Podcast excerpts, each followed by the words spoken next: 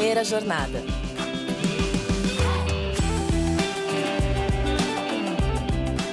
Salve, salve! Sejam todos muito bem-vindos a mais um episódio do Primeira Jornada, um programa papo reto feito pela SPM que te ajuda a escolher uma carreira e refletir sobre o seu futuro profissional. Eu sou a Zá Coelho e tô aqui para te acompanhar na descoberta desse universo de possibilidades e caminhos do mercado de trabalho. Até onde a paixão pelo esporte pode levar alguém? Ir a todos os jogos do seu clube uma temporada? Batizar seu filho com o nome de um ídolo? Fazer uma tatuagem com o símbolo do seu time? Acredite se quiser, isso não é nada perto do que fez nosso entrevistado de hoje em nossa série especial com ex-estudantes da SPM. A gente está falando de Fábio Medeiros, o Cabral, que durante o curso de publicidade se tornou presidente da Associação Atlética da SPM e depois junto com um grupo de amigos, criou o Esporte Interativo, um canal de televisão 100% dedicado ao esporte. E hoje supervisiona as transmissões e a produção de conteúdo da Casa TV, como sócio-diretor da Live Mode. Nesse papo, ele vai contar sobre sua trajetória profissional, estudo, carreira e negócios.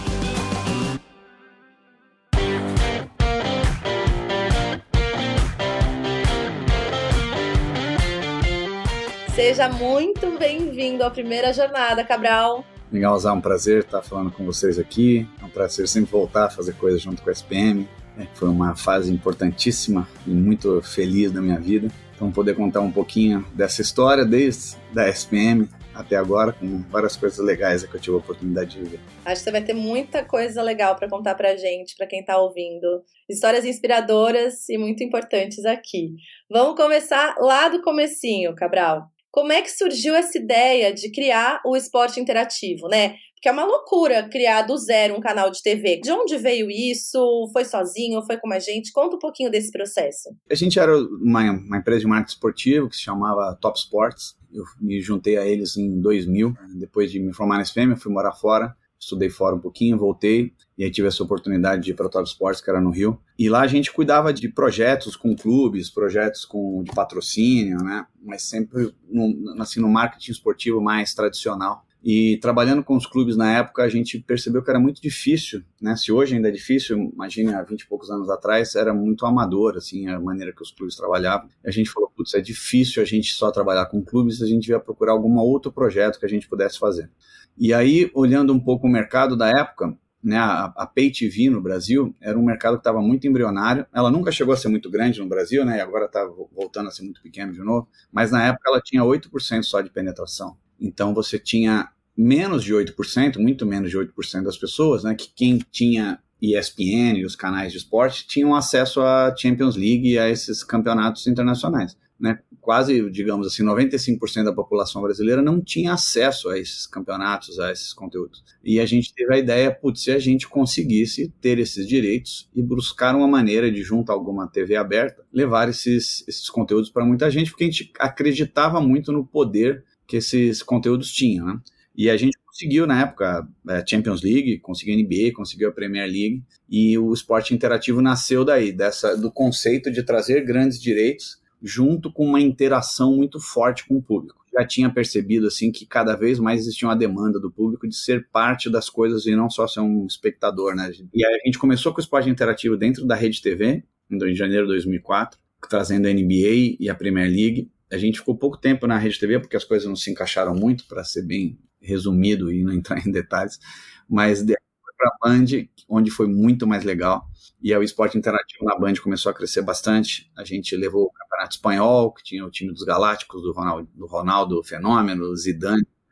É, a gente fez aquele jogo histórico que o Ronaldinho Gaúcho acabou com o jogo e levantou a torcida do Real Madrid aplaudindo ele. Então a gente fez tudo isso pelo esporte interativo dentro da Band mas o crescimento do esporte interativo lá dentro falou, putz, a gente precisa ter o nosso próprio canal, e a nossa independência, poder fazer as coisas que a gente quer, do jeito que a gente quer, porque naturalmente a, a Band, apesar de ser ótima em tudo que fez com a gente, tinha lá as suas diretrizes tal, que não eram 100% com o que a gente acreditava, principalmente nessa coisa de interação com o público. E aí, no final de 2006, apareceu uma oportunidade de levar um canal para Parabólica, a parabólica, na época, hoje já é um pouco mais conhecido de todos, assim, o fenômeno que é, mas na época era um fenômeno meio escondido. mas 40% da população brasileira assistia a TV através da parabólica. E a gente fez o esporte interativo sendo o primeiro canal de esporte aberto da história do Brasil, sendo distribuído inicialmente pela parabólica. E desde o dia 1, assim, é, a audiência foi assustadora. A gente não imaginava que tivesse tanta gente assistindo. É, isso fez com que a comunidade do Orkut, na época a rede social mais importante do Brasil era o Orkut, o Orkut do esporte interativo foi criado por alguém que não foi a gente e ele começou a crescer de uma maneira avassaladora. Depois a gente até assumiu a administração dessa comunidade e percebeu que ali tinha um caminho muito, muito forte das redes sociais gerar uma conexão com o público. E o fato da gente ter sido um sucesso no Orkut fez que o Facebook, quando chegasse no Brasil, procurasse a gente, né? Eles olharam quem liderava o esporte no Brasil e já era o esporte interativo. E eles falaram, putz, a gente quer que vocês passem a usar o Facebook, não mais esse tal de Orkut, que eles nem sabiam o que, que era. Aí a gente começou a usar o Facebook como plataforma principal ali de interação e foi um estouro, assim, né? A gente começou a crescer muito rápido, né? Virou a página com maior engajamento de esportes no mundo inteiro. E depois foram surgindo outras redes sociais também que a gente foi se adaptando a elas, né? Hoje no Instagram, a TNT Esportes é gigante, continua sendo gigante. Então, mas nasceu assim, o esporte interativo nasceu dessa oportunidade que a gente viu, de uma certa forma, uma irresponsabilidade de tentar fazer algo que parecia impossível. Vários especialistas que a gente consultou na época nos disseram que era impossível fazer o que a gente ia fazer. Um deles chegou a dizer que a gente tinha dinheiro suficiente para fazer um ótimo restaurante mas para criar um canal de esportes. Estava o quê? Errado. A gente não ouviu esse conselho. Ainda e bem. Não, a gente não fez um restaurante e tentou de fato fazer um canal de esporte, que foi com, com muita luta por isso. Assim, era, as condições eram bem adversas, mas a gente acreditava muito que era possível. Talvez por não saber que era impossível, a gente fez e acho que foi uma história super legal, assim, de bastante sucesso, envolvendo muita gente muito boa, né, lançando muita gente boa no mercado, né. Várias pessoas que estão hoje no, no, meio da mídia esportiva, de talentos esportivos, começaram no esporte interativo. O Kazé, está bombando agora, foi um estagiário esporte interativo, mas, pô, a Bárbara Coelho, que está no esporte espetacular, muita gente muito boa começou lá com a gente, então é uma história que eu tenho muito orgulho, assim é uma trajetória incrível, né? E é muito legal você ver, inclusive, que pessoas que estavam ali atrás voltaram agora. Isso representa muita coisa, né? Que é um lugar onde as pessoas se sentem bem, gostam de trabalhar. Eu acho que isso faz sentido, né? Quando as pessoas voltam, quem estava lá no começo, volta agora, você sente isso, né? É, de fato era um, era um clima muito legal, assim, onde todo mundo entendia que a gente estava, assim, todo mundo se doando mais do que o normal, né? Então as pessoas, todo mundo trabalhava mais do que o normal, porque era um, um sonho assim coletivo ali de todo mundo de fazer algo que é possível, né? Hoje, assim, a gente consegue ter, ter, uma vida um pouco mais calma, tal, do que aquelas quase 20 horas por dia, mas era, assim, uma coisa muito legal, assim, que todo mundo tava na mesma pegada, né? Depois a gente acabou vendendo, né, a empresa para Turner, e, e, o Esporte Interativo acabou mudando o nome para TNT Sports, eu até estava lá quando eu fiz essa mudança, mas a galera segue lá na TNT Sports firme, forte, eles são ótimos, e eu fiz essa mudança vindo para a Live Mode, que na verdade a Live Mode é feita pelos todos os fundadores do esporte interativo. Né? E aí nessa volta, onde a, a Fê veio, voltou também para trabalhar junto com a gente, e hoje a gente está num projeto que é super legal. A gente foi, falou um pouquinho, mas eu quero voltar mais para trás para a gente tentar entender o que, que te levou a chegar nesse lugar, né? Porque assim, a gente sempre pensa quando a gente é criança que a gente tem alguns talentos, desejos, gosta de certas coisas específicas. Você já tinha isso dentro de você ali? Cabral criança? O que, que te levou para o caminho do marketing, da mídia esportiva? O que, que tinha em você disso que, que existe hoje? Da mídia e marketing, assim, inicialmente tinha pouco, mas eu meu sonho assim era ser jogador de futebol. Eu treinava, jogava todo dia. De certa forma, jogava bem e eu acreditei muito tempo que eu poderia ser jogador de futebol. Infelizmente, não, acho que não tive a qualidade suficiente, talvez um pouquinho de azar em um momento ou outro, e acabei não indo por esse caminho. Outra coisa que eu gostava muito era música, né? Minha família sempre foi muito musical, meu irmão era, assim, genial tocando qualquer instrumento.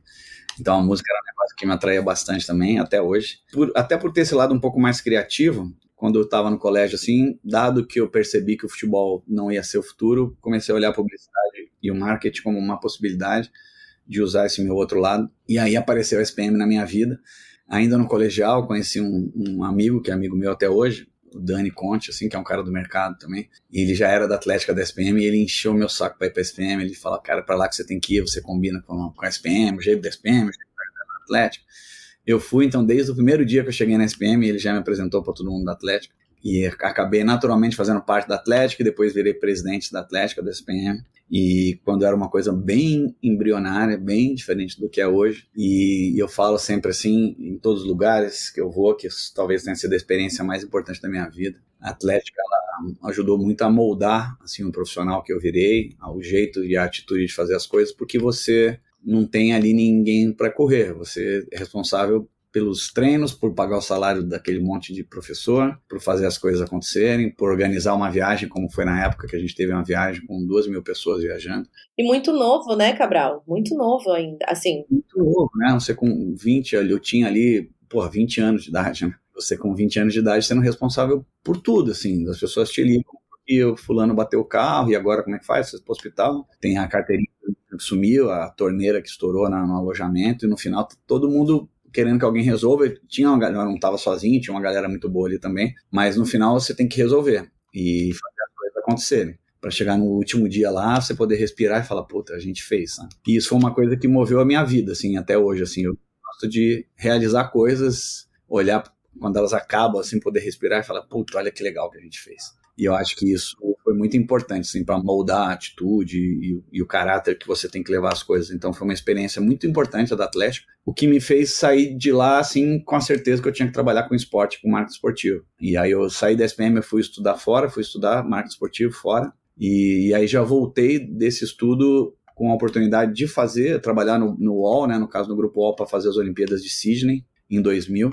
E terminando as Olimpíadas de Sydney, eu tive a oportunidade de ir para Top Sports. E aí entra a história do início do esporte interativo. Não, maravilhoso. É muito legal você contar isso, porque às vezes a gente pensa, né? Você tá na faculdade, atlética é uma coisa assim, às vezes você tem uma imagem de ai, fazer festa ou coisa. E, e eu acho importante as pessoas saberem que, imagina, um presidente de atlética, ele, ele, ele vai cuidar daquela empresa, né? Vai ter uma responsabilidade imensa e junto com a faculdade, né? Pensa que você tá fazendo tudo isso junto com a responsabilidade de se formar, né? Totalmente. É isso, assim, né? De novo, não era só eu, tinha uma galera importante, mesmo no ano antes de eu ser presidente, depois você continua com aquele grupo ali de pessoas trabalhando. Mas é legal isso, você entender a formação de equipe, de responsabilidades, né? De, é um aprendizado muito grande. E as festas são importantes, além da diversão, da zoeira das festas, de fato, na, desde aquela época, as festas eram as principais fontes de receita para você conseguir pagar o salário das pessoas. Mas, de novo, assim, uma experiência que, e essa relação com o marketing esportivo começou aí. A gente pô, ia atrás de patrocínio e não tinha internet na época, né? Parece maluco, mas a gente, para ligar para uma empresa para conseguir patrocínio, a gente tinha que ir no orelhão da SPM, que não existe mais, e ficava ali atrás do gol da quadra, um orelhão. E você ligava para uma empresa, é da empresa tal, você quer patrocinar o Atlético, imagina. Falo, gente, que tá ouvindo orelhão é um telefone fixo que fica na rua às vezes. Assim, às vezes a pessoa não tá sabendo, mas isso existia. A gente vai fazer um intervalinho rápido, mas já voltamos para saber um pouco mais sobre a trajetória do Fábio Cabral. Fique com a gente. Na ESPM, a inovação não é apenas um diferencial, é uma exigência. Um lugar onde celebramos o inusitado. Aqui, o aprendizado vai além da sala de aula. Vivemos experiências internacionais e aprimoramos habilidades além do tradicional. Criamos networking de verdade, sendo referência na produção de conhecimento. Juntos, vamos liderar o futuro, seja ele qual for. E aí, vem com a gente? ESPM, o inusitado em constante movimento.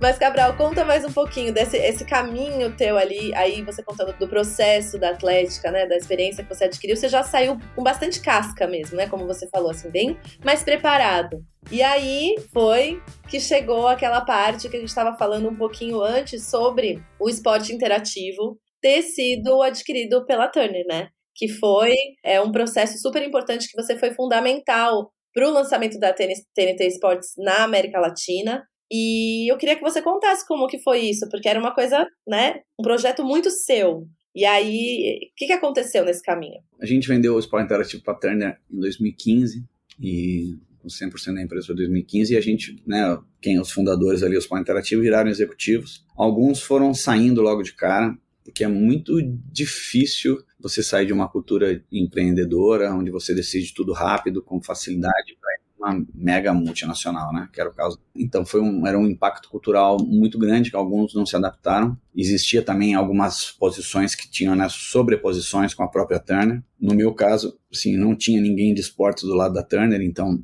também era mais necessário me manter ali dentro da equipe. Então foi uma oportunidade de crescimento importante para mim também. E o esporte interativo cresceu muito depois que entrou na Turner, porque você tinha ali a, a alavanca de uma empresa muito grande por trás para aumentar a distribuição do canal, para conseguir uma série de coisas. Depois eu tive a oportunidade de assumir o esporte não só no Brasil, mas na América Latina.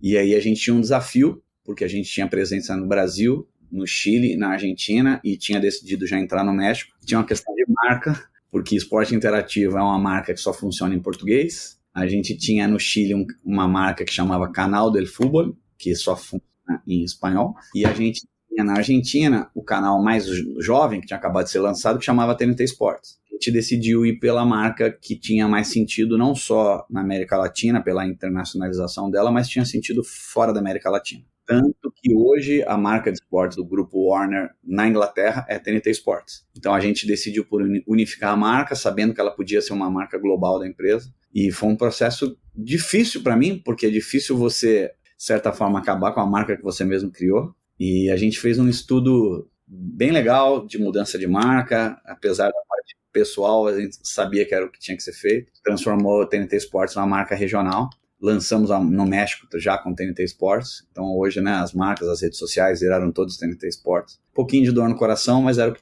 que tinha que ser feito. Mas foi muito legal, assim, essa experiência de gerar, criar uma marca regional também foi muito legal. A gente fez um estudo interessante de entender o que as pessoas esperavam de uma marca regional, os atributos que a marca deveria ter, os valores que a marca tinha que ter e implementar isso tudo na, na, na América Latina foi uma experiência muito legal e muito bem sucedida.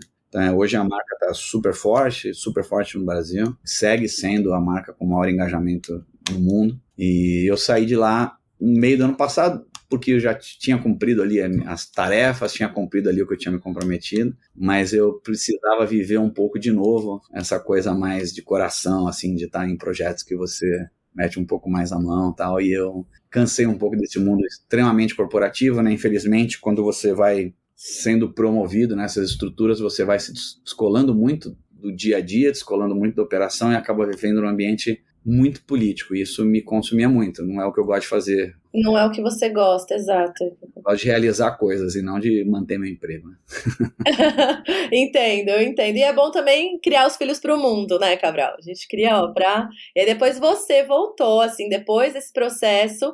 Hoje em dia você é o sócio-diretor da Live Mode e é responsável pela Casa TV, né? Todo mundo, tenho certeza, quer saber como que é esse dia a dia de trabalho, como é trabalhar com o Casimiro, não é mesmo? Quais são os desafios? Porque a gente vê tudo tão redondinho que é importante também você contar aqui pra gente um pouquinho os bastidores, né? A parte realmente do negócio. É, os bastidores não são tão redondos assim. Não são tão redondos. É engraçado, né? Porque de fato sempre a gente fala, puta, agora você voltou tal, mas eu nunca, eu não voltei porque eu nunca tinha sido da Live Mode, né?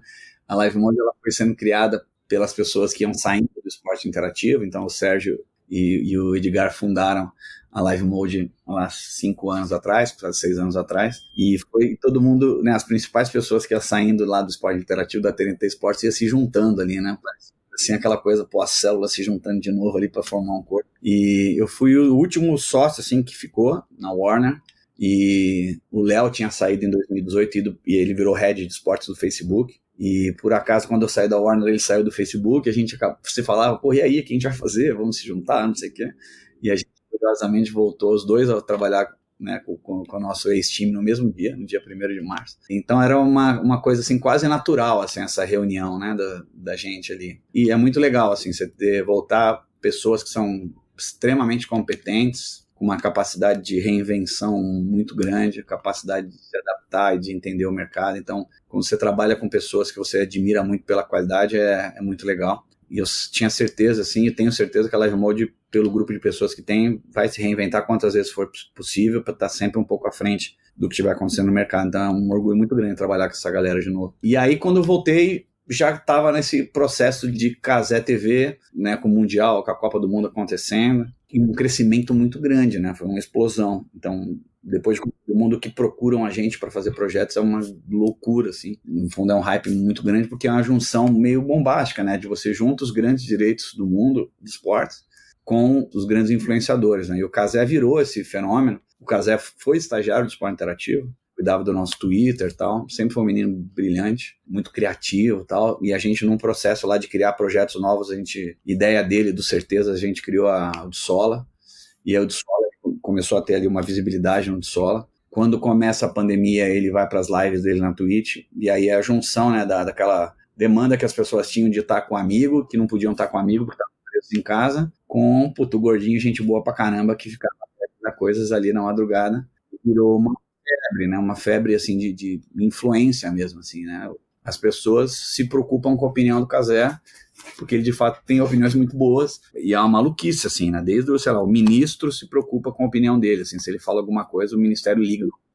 A opinião dele é extremamente relevante para o país, é muito doido isso. E, e, e, é importante a gente entender que essas personalidades que vêm surgindo hoje, elas têm esse alcance, né? E esse alcance é uma coisa muito importante. E a hora que você junta a força disso com um direito como foi a Copa do Mundo, é uma junção assim muito, muito forte para as marcas, né? Porque as marcas hoje têm um desafio muito grande. Como é que eu falo com o público jovem, né? A gente sabe que o público que assiste TV linear está cada vez menos e mais velho. E o jovem é muito dissipada a audiência do, do jovem. Está um pouquinho no Fortnite, está um pouquinho no outro jogo, está um pouquinho no PlayStation, um pouquinho no Xbox, um pouquinho no Spotify, um pouquinho no celular, um pouquinho no Free Fire. É muito dissipado. Aí de repente aparece a Casa TV que consegue falar, pô, em um jogo de futebol atinge 20 milhões de jovens, sabe? Não, não tem muito isso no mercado hoje, né? Então ah, virou assim um negócio muito atrativo para as marcas, então a conta fecha, né? Você tem direitos importantes, você tem marcas importantes, você tem pessoas, influenciadores importantes, o que está fazendo com que a gente olhe para trazer mais influenciadores para dentro, né?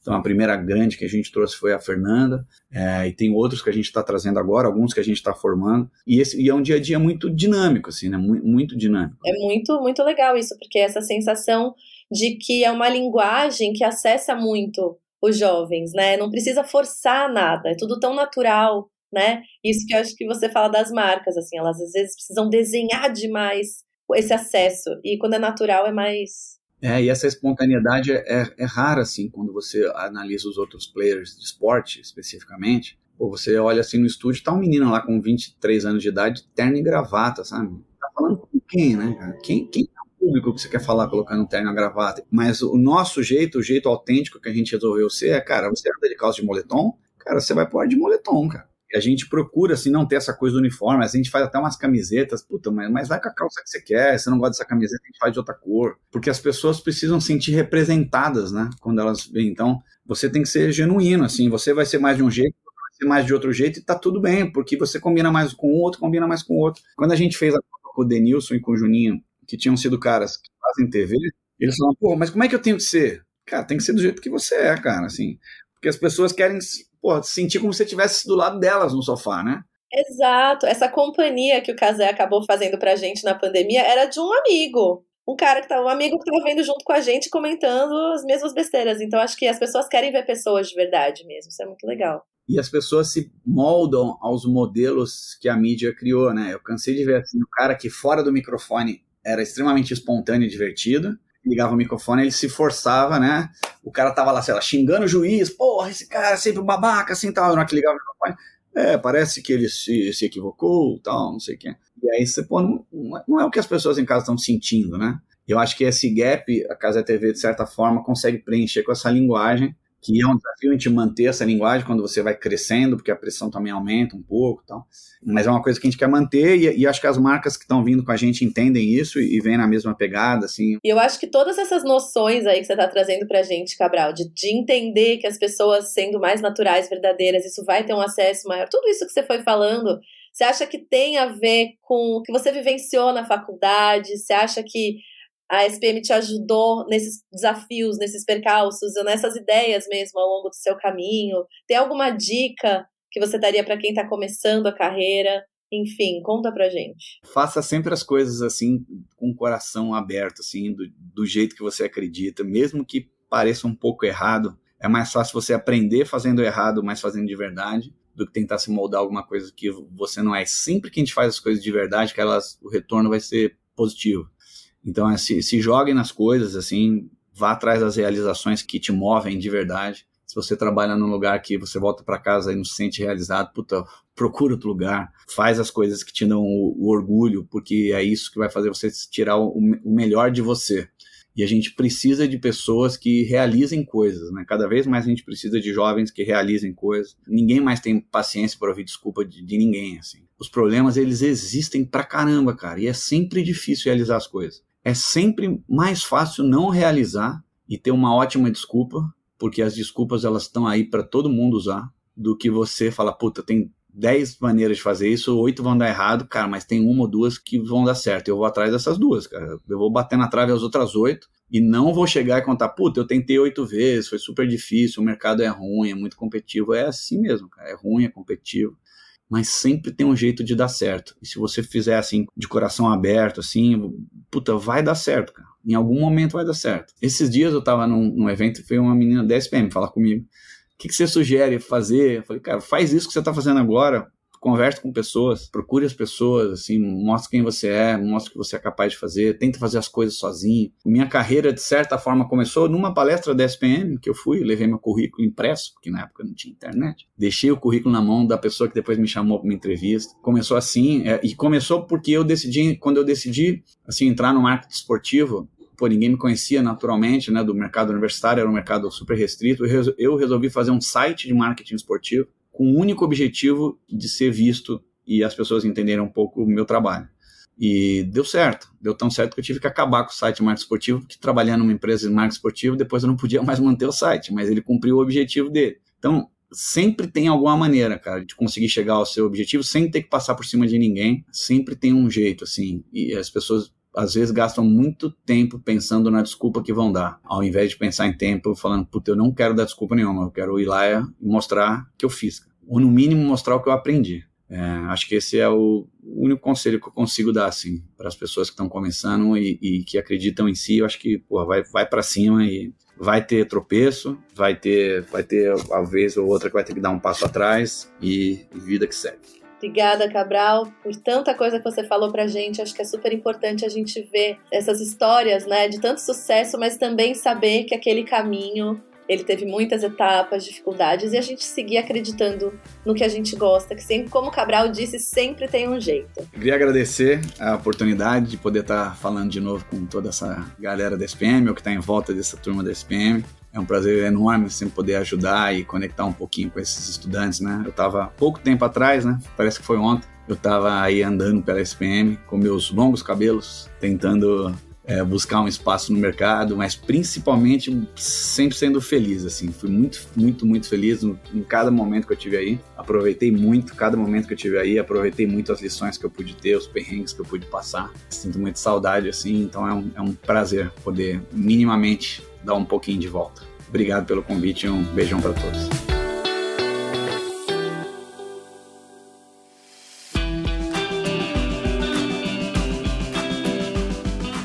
Viu só até onde um sonho, uma paixão e uma boa qualificação profissional podem te levar? Espero que essa conversa com o Cabral tenha sido inspiradora para sua carreira. Não esqueça de seguir o Primeira Jornada na sua plataforma de podcasts preferida e avaliar o programa. Primeira Jornada é produzido pelo Núcleo de Conteúdo da SPM em parceria com a Maremoto.